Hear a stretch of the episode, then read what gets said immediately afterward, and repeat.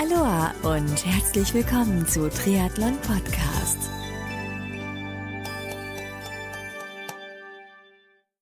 Aloha and welcome to another episode of Triathlon Podcast. My name is Marco Sommer and my guest today is Christophe Croz from France. Christophe is a former professional triathlete who knows the triathlon sport, especially in France, inside out. He was racing with triathlon legends like Mark Allen, Scott Tinley, Dave Scott, and many more back in the mid 80s until mid 90s. Now he's organizing the Race of Legends, which will take place for the first time in summer 2018 in France. What kind of experiences he gathered while doing the sport as a professional in France, when and how he came up with the idea of organizing the Race of Legends, who has planned to take part at this Race of Legends in summer 2018, these and many other topics I will talk about with Christoph Kraus during the next minutes. Enjoy the talk.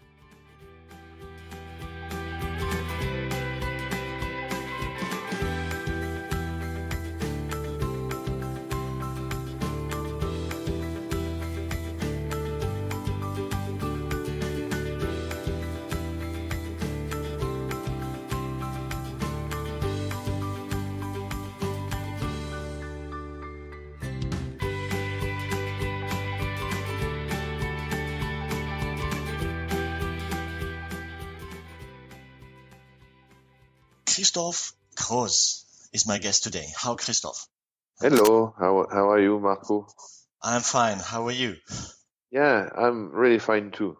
The weather is nice, so everything's all right. Hey, welcome to Triathlon Podcast. To be honest, I have to thank um, one former guest. His name is Benny Lindberg because he, he brought up the idea to have a recording with you. it's always nice uh, when former guests make a kind of recommendation who could be the next guest, you know. So thanks, Yes, thanks to Benny. Thanks to Benny. Let's have a chat about triathlon during the next minutes. My entry question would be as a kind of warm up question. Tell us something a little bit about yourself. Where did you grow up? And have you been sporty while being a child in your childhood? Yeah, okay. Alors, where I I was born in Grenoble, uh, Mhm. so this is southeast of France, in Alps area, and I was living in Grenoble until six, until I was six. Then after that, uh, my father had got a job in Algeria, so we went there for almost uh, ten years.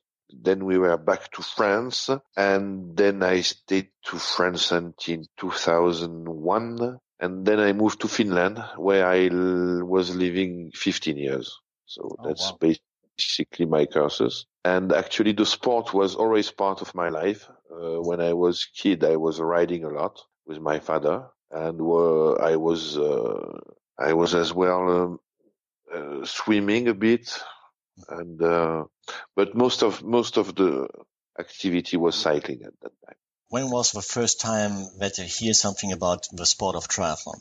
Actually, this is very funny story. I I was talking to Mark Allen recently, and I told him he, this story. It was he he laughed a lot. Mhm. First time I've heard about triathlon was uh, 1982. I was at that time living close to Nice, and uh, so I was 16 years old, and I had no idea that on that day it was a triathlon. I have no idea what triathlon was. And uh, some friends called me to say, "Okay, do you do you want to go to beach? Yeah, why not?" And then we we were crossing the road, Yeah. and all of a sudden uh, appeared Mark Allen, and I saw Mark Allen running there, and it was like, "Wow!" I saw an angel. I said, "What's that?" so so I knew about triathlon at that time, '82. Or then I was cycling, so didn't come to my mind, and it was looking like a bit crazy, and never I thought I could do that. But in a way, I I kept in my mind that yeah, this triathlon I will do that one day. And so I finally discovered the triathlon as a practice in 1986, Okay. Four years later. All right. That means that your first contact was basically Mark Allen. Yes, that's the first guy I saw in action, and it was amazing to see him running. Uh, I was like uh, under the charm. So when was your first race then? Four years later. My first race was uh, in Les Mureaux, Mm-hmm. It was at that time a very big race in in uh, in France, and uh, it was a promotional one. Uh, so at that time, Federation was organizing some promotional events in order to attract people who didn't get license, okay. which was my case. And actually, I liked it straight, and I took a license the day after, and I'll make all season 86. Wow! What kind of distance was it? The first race? It was uh, 500 meters swimming, mm-hmm. 20 k's bike, and uh, five kilometers running. So a sprint. A sprint, yeah. Sprint is now seven 750. Yeah. And and what kind of experience did you gather during the first race? Uh, I knew, I realized as I knew that I didn't know how to swim. that was the first uh, constatation I could do. I realized that the bike was definitely a best point, and I came back from from very down in bike, and my running was really correct. Okay. So I thought that okay, I really enjoyed. Did you prepare for the race specifically, like uh, doing specific training, or did you just hop into the race in order to gather experience? Yes, more or less. I was training a bit actually it, I discovered triathlon like this because I was I was cycling as I told you, mm-hmm. and one uh, friend of my relatives in Grenoble, uh, we were living in Nantes mm-hmm. at that time, west of France, and one friend of my relatives in Grenoble came to study in Nantes, yeah. and he didn't have yet uh, room for him, so we were hosting him for a while, for three weeks I think, and this guy was practicing triathlon. Okay and he was the one who asked me to make this triathlon in Mureaux. So we were preparing that, let's say, together. But I was maybe at that time swimming like five Ks a week. So that, that was nothing. Well, we're talking about the, the mid 80s triathlon scene. Tell us something about the triathlon scene in France at that time. Uh, at that time, uh, in 86, we had already a lot of organizations because I remember first year I could manage to make 17 triathlons. Wow. So it's from May to basically October, the season. So we had many races. The, the level was quite good, I'd like to say. Uh, in France, we had many races with champions coming all the time. The best Europeans, sometimes the best Americans, like in Nice, in Avignon, in Embrun, in uh, some places they were showing up. Then a lot of uh, foreign triathletes came in French clubs. So that was improving the level a lot. We had guys like Simon Lessing, Brad Bevan, Ben Bright, uh, many, many very talented guys, Rob Barel, etc., were racing in French club. So it means that all our races in France were quite good level. Wow. And the atmosphere was very, very nice. We were all pioneers coming, most of us coming from one of the three sports and we wanted something new, something more. And it was at that time really friendly and uh, it was a lot of solidarity and respect. Mm-hmm. And uh, I think we were living a very, very good time. And uh, what did your parents say about the sport? I mean, that you were in, in the sport of triathlon, pretty active? Uh, my parents, they always supported me in sport. Okay. So I was doing many different stuff. Actually, I was skiing. I was uh, cross country skiing. I was doing a lot of different sport and they always supported me. The point, the question was more hard when it came to become professional. Mm-hmm. I mean, they were happy to see me doing that, but they didn't think it could ever be a job. Oh, okay. That was the, the point. And um, so obviously after the first races you you stick to the sport when when did you make the decision to turn pro professional athlete uh, actually, so the year 86, so as I was telling you, I started with Les Mureaux, then I took a license and I started to race in Olympic distance. Okay. And uh, I was kind of junior at that time. We called that in France Espoir. Mm-hmm.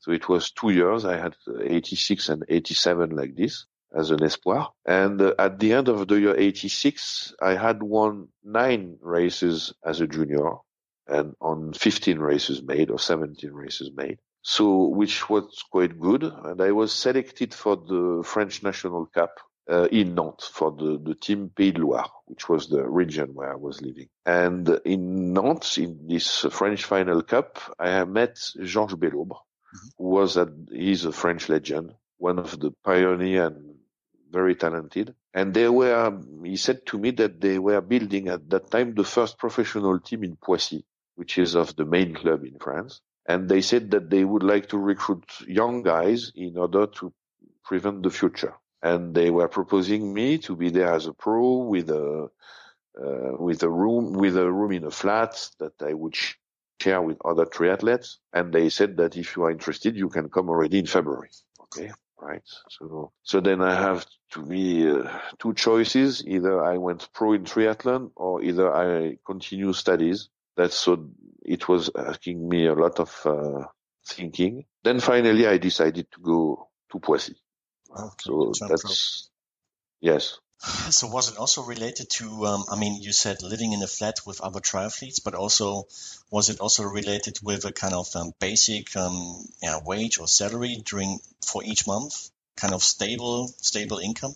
Yes, uh, yes, we had stable income because at that time, actually, professional was uh, not existing in France, real professional. So the point was that we were employed by the municipality of Poissy. So we had a job, normal job. Of right. course, we we were like uh, Russians or East Eastern countries like before, you know. So we were not professional in the statues, but we were professional on the field. Right. So that was for the first year. The second year, we got wages. Oh, that was more organized. I remember a talk with Benny because um, he told me that at that time, I mean, social media was not existing. You know, how was it in your case? I mean, if you had good results, also did the, the, the self promotion on your own? No, actually, we were not caring at all about self promotion at that time. Okay. Uh, the, no, no, actually, we didn't. Okay. We didn't because, as you said, it was not social media, so it was very hard to be known mm-hmm. uh, outside of the community. Of course, you were known inside of the community, but it's different. It was no mediatization of triathlon at all at that time. So the point was not that actually we didn't mind to be known or not known. We were have, making our passion. We were living from that and we are traveling and stuff like this. So I think it was enough. We were very happy with that. In, in France, especially when it comes to southern France, there are perfect training conditions. But um, did you also train somewhere else?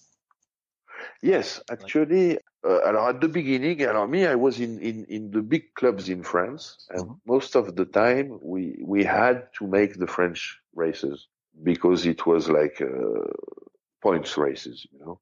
Yeah. So so it was difficult for us to to race abroad. But uh, about about training, I was training essentially in France until I realized that if I really would like to have a future in that sport, I need to swim better. And then I decided to go to swim where they are one of the best country of swimming. I went to Australia for five months uh, in 1995, 94, I don't remember, mm-hmm.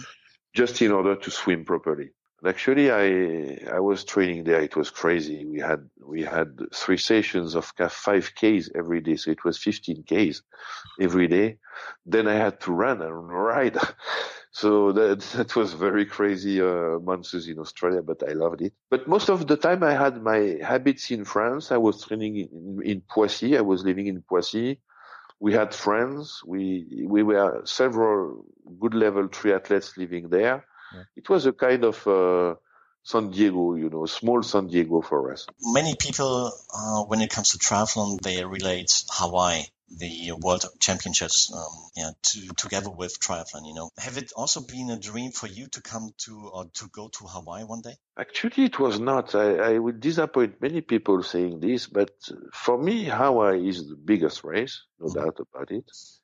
But uh, it was never a dream for me. Nice was a dream but but never Hawaii was a dream. Of course, my my regret is to not have done this as a professional.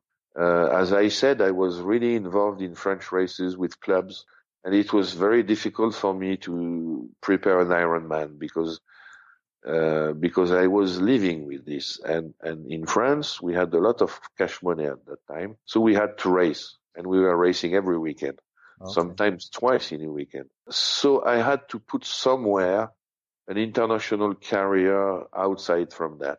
Okay. I don't, I don't have regret. yeah, Hawaii is a race that I would have loved to do, Mhm. but but I don't regret it somewhere. What was your favorite race? Uh, nice, Nice. nice, nice, Nice, yeah, Nice was exceptional race at that time. But long distance, Nice, you mean? Long distance, yes. Alors, it was a 4Ks in swimming, 120, and the 32Ks uh, running. Very nice race. I loved it. Very hilly in, in, in bike and legend in France. You taught us about um, your first your first experience um, when it came to tri- triathlon, but uh, your first athlete was Mark Allen. Would you would you see live? Yeah. Did you race against him? Yes, I did a couple of times. Uh, you know, more, more than that actually. I've made eight times Nice, so I've raced eight times with him. And I think I was racing as well in, uh, uh, in two or three other races in France, Avignon and uh, Les Hauts-de-Seine. You named Mark Allen, but who were the other um, other names you raced against? Oh, it was Dave Scott, Scott Tinley, Scott Molina was in Nice many times as well. In Avignon, I remember the first Avignon I've made in uh, 1987.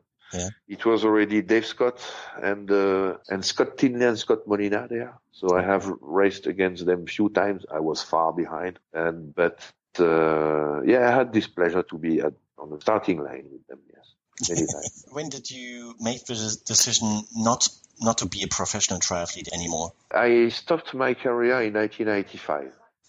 And why? Uh, alors, first of all, because uh, training started to become difficult. I didn't have motivation enough anymore. Mhm.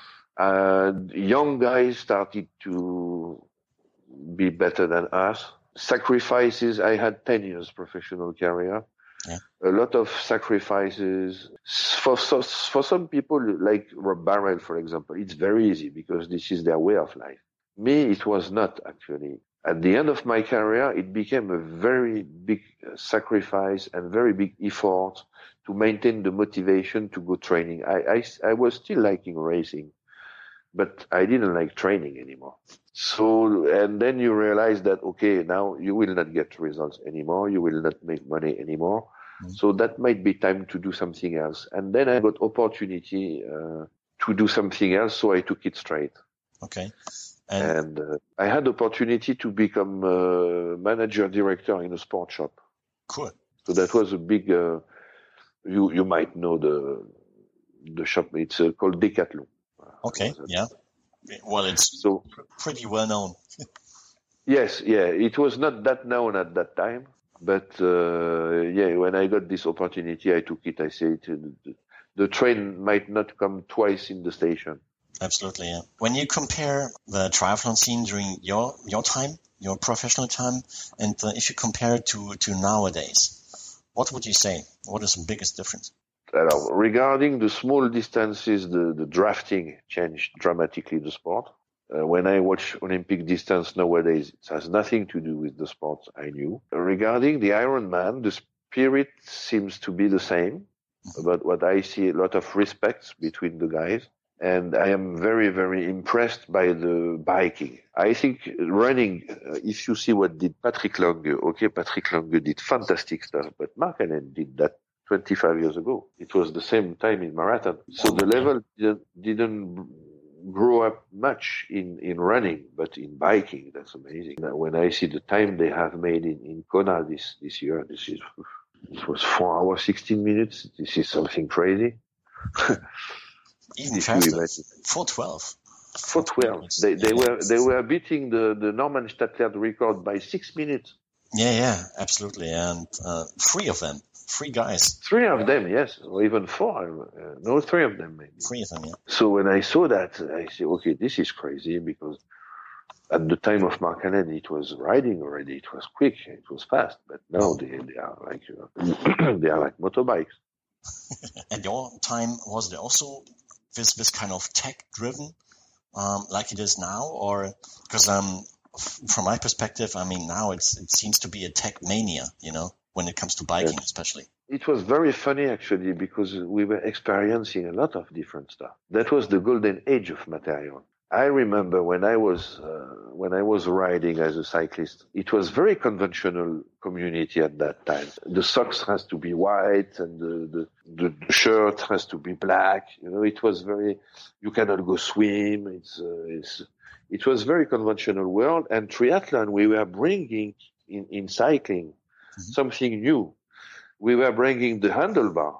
I mm-hmm. remember the first time professional put handlebar in cycling, it was Greg LeMond. Mm-hmm. And at that time, everybody was laughing about him. Yeah. We brought that. We brought the colors. And so regarding the tech, the, we were trying to improve the level of the sports step by step. So we were trying different stuff. I remember Axel Koenders in, in Albert. He had an amazing bike yeah. that he was filling with film, plastic film on the side. I, I saw different stuff and, and so we were, we were kind of creating the history of that on, on the same time. So that was more a pioneer spirit than, than a tech running. You know? Okay. So, so after finishing your career, your professional career, you are starting a professional uh, life in corporate world. But what I also know is that uh, for 2018, you're organizing something special. Can you tell us something about this? Yes, uh, uh, in Embrun next year, in the 12th of August uh, 2018, I will organize the Race of Legends in Embrun. And uh, I will gather all the former professionals. So I have at the moment Mark Allen, uh, Scott Molina, Scott Tinley, Jürgen Zäck, Lothar Leder, Chris McCormack, Spencer Smith, Rob Barel, Yves Cordier, and many, many others.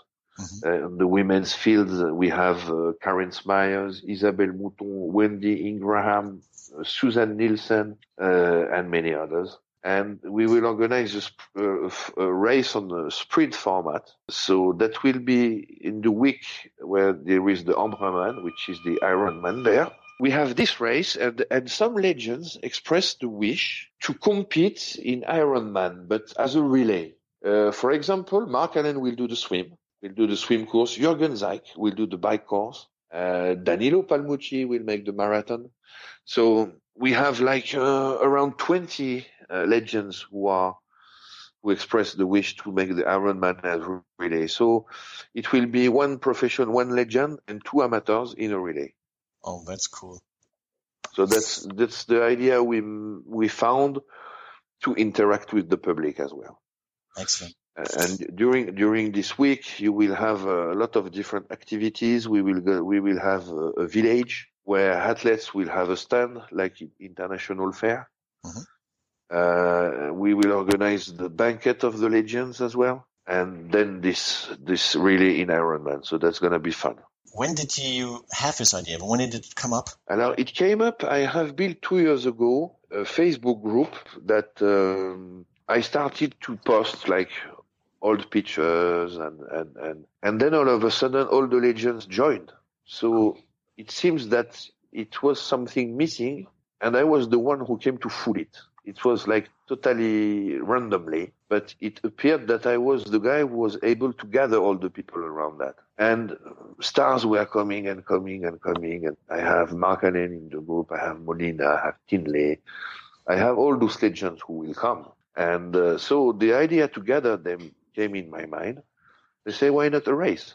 That's the best to the possibility to give to the public to see the, the legends in action. That's that's fantastic. That's a dream. Do you have a team which supports you in order to organize this event, or is it just you? No, no, no. Of course, I have a team. Just alone, I, I could not make it. Just I was just inventing, let's say, the concept because this race. Uh, it will continue and it will held it will be held in a new country every year. So okay. we're gonna travel around. Oh, that's cool. Yes. But but the first stage will be Embrun. Yes, and for 2019, I am in relations now with uh, Brazil. I have something in Germany. Then then I have Budapest as an opportunity as well. I have already three people who are interested to organize it. When does it take place? The 12th of August 2018 will be the Race of Legends, and the 15th of August will be the Embrunman with the relay with the legends. Where can people get more information on this? Alors, in my group at the moment, mm-hmm. Uh, I will open the Facebook page as well, and I will build the internet website. We are working on it at the moment.